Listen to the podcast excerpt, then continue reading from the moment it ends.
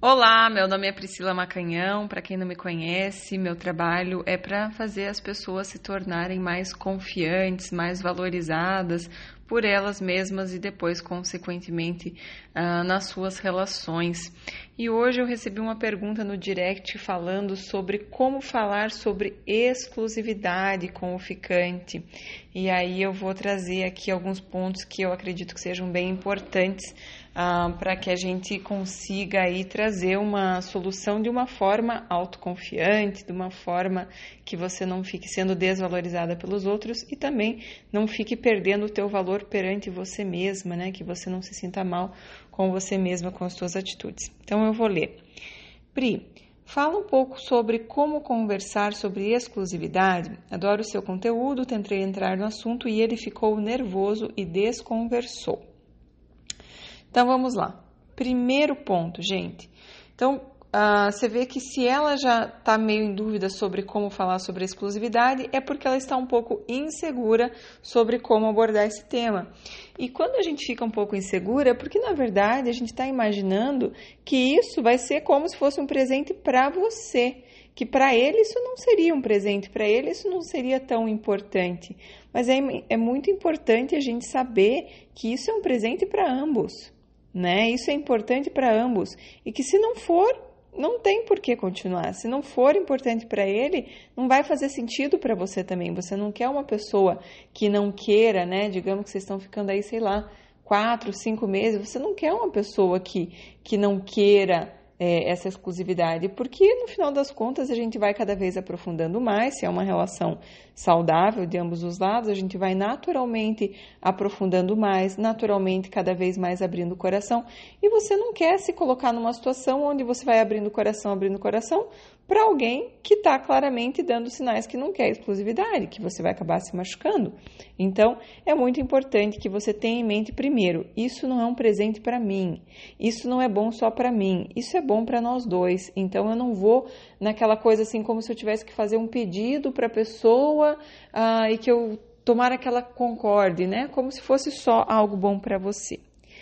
Ponto número dois autoconfiança, né? Então, qual que é a diferença de quem tem autoconfiança e quem não tem autoconfiança nessa hora? Quem tem autoconfiança acredita no seu valor e conversa, né, sobre exclusividade sem medo do que vai escutar, né? Pessoa solta, tipo assim, o que o que der, o que rolar, rolou. Vamos ver qual é dessa pessoa. Tô querendo descobrir qual é dessa pessoa e pronto. Mas de uma forma solta. Se também eu ver que, que, que a pessoa não quer, né? Por exemplo, ela falou que ele ficou nervoso, desconversou e tal. Se eu vejo que a pessoa não se empolga com a ideia, se eu vejo que, que não é uma, uma coisa que a pessoa faz questão, eu também já posso me redirecionar para outro lado. Então, é mais no sentido assim de eu entender o que está rolando e não ficar perdendo meu tempo. Então, quem tem autoconfiança, solta. Quem tem autoconfiança sabe que o mundo é grande e que se não der certo com esse, é porque tem uma outra pessoa com mais sintonia com você, tem uma outra pessoa que vai dar mais certo com você. Então, você não precisa ali ficar querendo convencer essa pessoa a querer ficar exclusiva com você, querendo que dê muito certo com essa pessoa. Não, né? Você tá ali tranquila e se der, deu, se não der, é um sinal do universo para você que você tem que seguir em frente. Agora, quem não tem autoconfiança nessas horas, o que, que faz? Vai ficando por meses e não pergunta nada, né? Sobre depois daqui a pouco eu vou falar sobre como trazer esse assunto, mas não fala nada, não toca no assunto, né? Fica aquele elefante branco na, na sala, uh, o elefante na sala, né? não pergunta com medo de que ele acabe, né, se assustando, né? Tem gente que fala assim, ah, ele vai se assustar.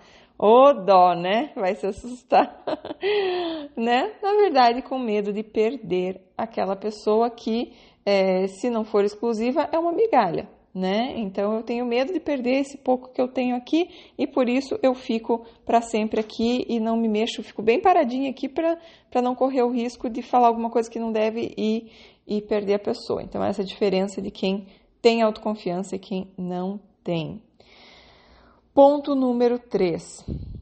Gente, falar sobre exclusividade, você tem que pensar assim: ou vai ou racha, né? A menos que você tenha 20 anos de idade, Ninguém tem mais tempo para perder, ninguém tem disponibilidade para ficar se apaixonando e sofrendo tudo de novo, né? Percebendo depois de muito apaixonada, perceber que a pessoa não queria nada, perceber que, né, ficar ali sofrendo naquela desilusão amorosa e tal, e, e ter que começar a, né, fazer aquela curar o coração para depois se abrir de novo. Então, é um processo doloroso.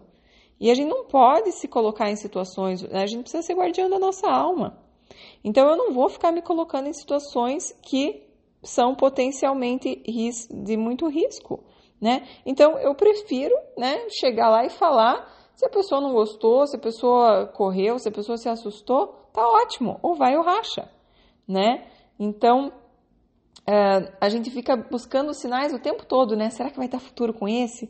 Será que dá, vai dar futuro com aquele, né? Eu mesma, né? Como já me apaixonei um zilhão de vezes uh, na minha vida amorosa, com tantos relacionamentos que eu tive, cada vez que eu me apaixonava, eu ia na cartomante, buscando saber se tinha futuro com esse, buscando saber se agora era esse, né? Então, a gente fica sempre buscando muitos sinais. Será que que vai dar certo? Será que esse aí vai? Será que vai ser o homem da minha vida?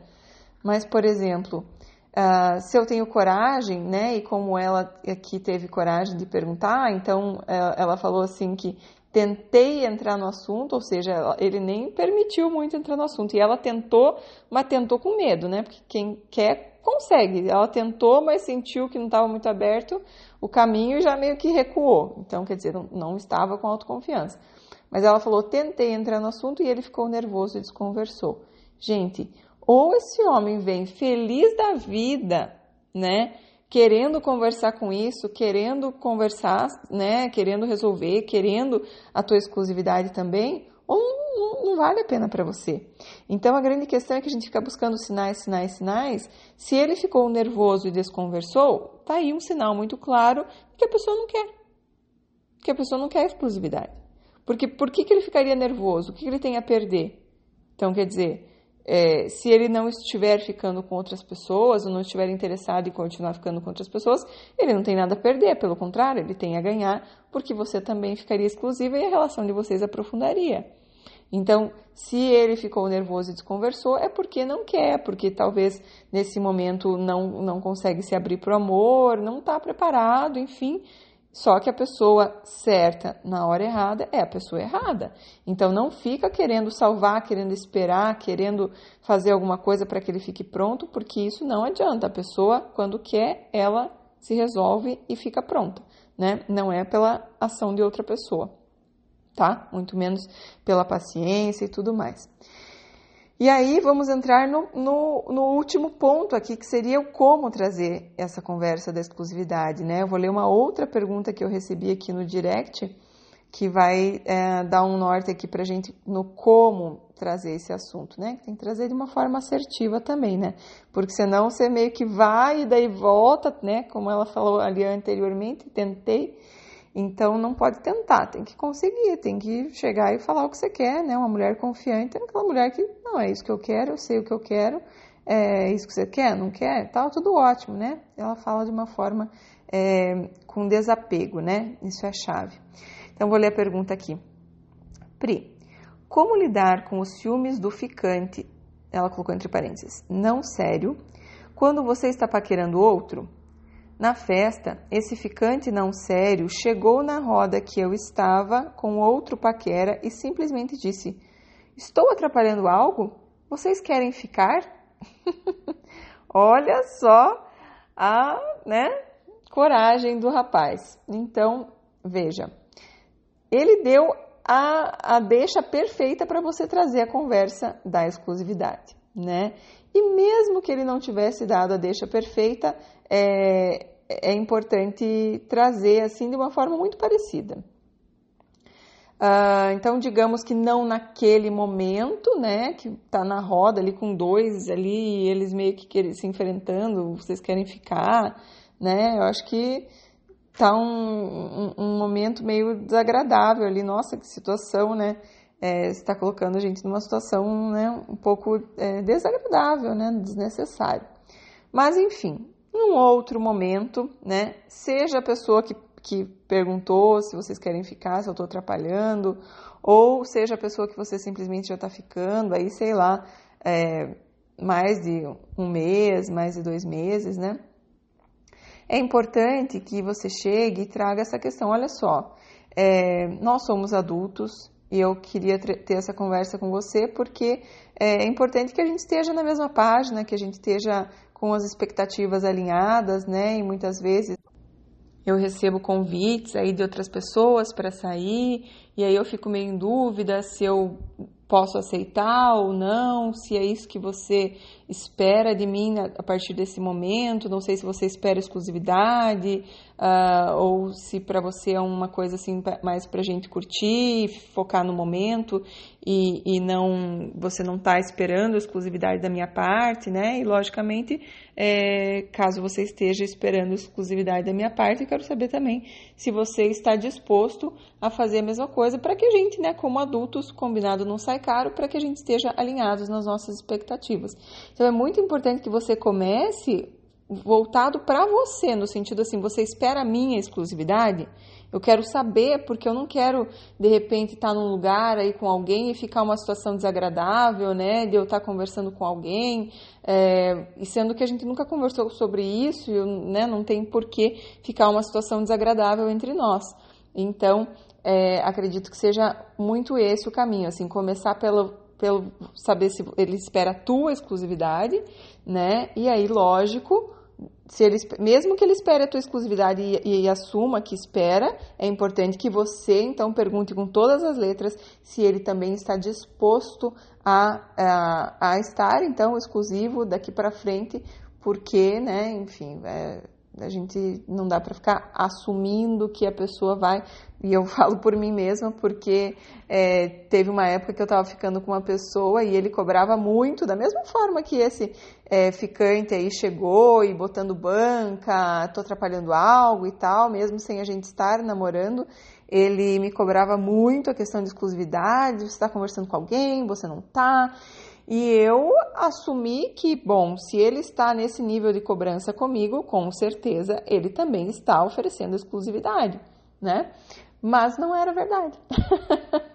ele não estava exclusivo, ele estava ficando com outras pessoas. Só que como eu nunca perguntei, né? E lógico, né? Que, enfim, seria parte de um, do caráter dele, enfim, se ele cobra uma coisa, é, oferecer a mesma. Mas é, é muito importante que a gente pergunte e que observe as evidências, né? Porque nesse caso uh, dele, além de eu não ter perguntado, eu acredito que mesmo que eu tivesse perguntado, talvez ele teria é, mentido, porque tinha é, várias mentiras no caminho que eu fui pegando, né? Então uh, era algo que ou alguém que eu deveria ter desistido bem antes, né? Quando peguei a, a, a primeira, a segunda mentira, mas eu ficava aí acreditando que nas palavras, né, enfim, uma pessoa assim bem controladora, uh, e aí a gente que às vezes está muito na carência e vê toda essa tensão, todo esse controle, todo esse desespero para controlar você, para ter você na vida dele, você acaba achando que é amor, né? E eu confundi isso e, e acabei ah, perdendo um tempo aí e, e, nem foi tanto tempo assim como foi desgastante. Foi muito desgastante porque cada vez que pegava uma mentira era como se fosse assim um choque, né? Eu fiquei muito chocada assim com a frieza ah, de que mentia, né? Tem pessoas que infelizmente mentem é, friamente e, e conseguem, né? Cada, enfim, tem, tem várias várias questões aí, narcisistas, psicopatas, enfim, várias questões que às vezes a gente é, não consegue ver essa, essa maldade, mas é, a, o, a red flag, né, a bandeira vermelha aí é pegar mentiras, né, quem mente por coisa pequena uh, geralmente mente por coisas mais importantes também, né, porque uh, se a coisa pequena que nem nem tem por que mentir, já mente, imagine o que realmente vai fazer a diferença na vida da pessoa. Tá bom? Então é isso, pessoal. Uh, se vocês estão curtindo aí esses temas, por favor, se inscrevam no canal do YouTube Priscila Macanhão, no Instagram, arroba Priscila Macanhão, e eu estou aqui comprometida a trazer mais e mais conteúdo que leve a você se sentir cada dia mais autoconfiante, mais valorizada, tanto por você quanto pelas outras pessoas, para que você tenha relacionamentos cada vez mais tranquilos, cada vez mais amorosos de fato, né? E a gente consiga entrar na frequência amorosa, sair desses joguinhos, dessa manipulação e de fato atrair para nossa vida um amor real, um amor verdadeiro, né? Que a gente consiga expandir a nossa amorosidade, que a gente consiga aprender realmente a amar de verdade, né? Eu passei muito tempo é, sem saber o que era amar de verdade. Estou aprendendo, né? A gente vem para esse mundo para aprender, estamos aprendendo cada dia mais aí nesse sentido. Tá bom, amores? É isso. Agradeço aí a, a audiência e peço que compartilhe com os amigos se você acredita que pode ajudar alguém. Tá bom? Um beijo. Tchau, tchau.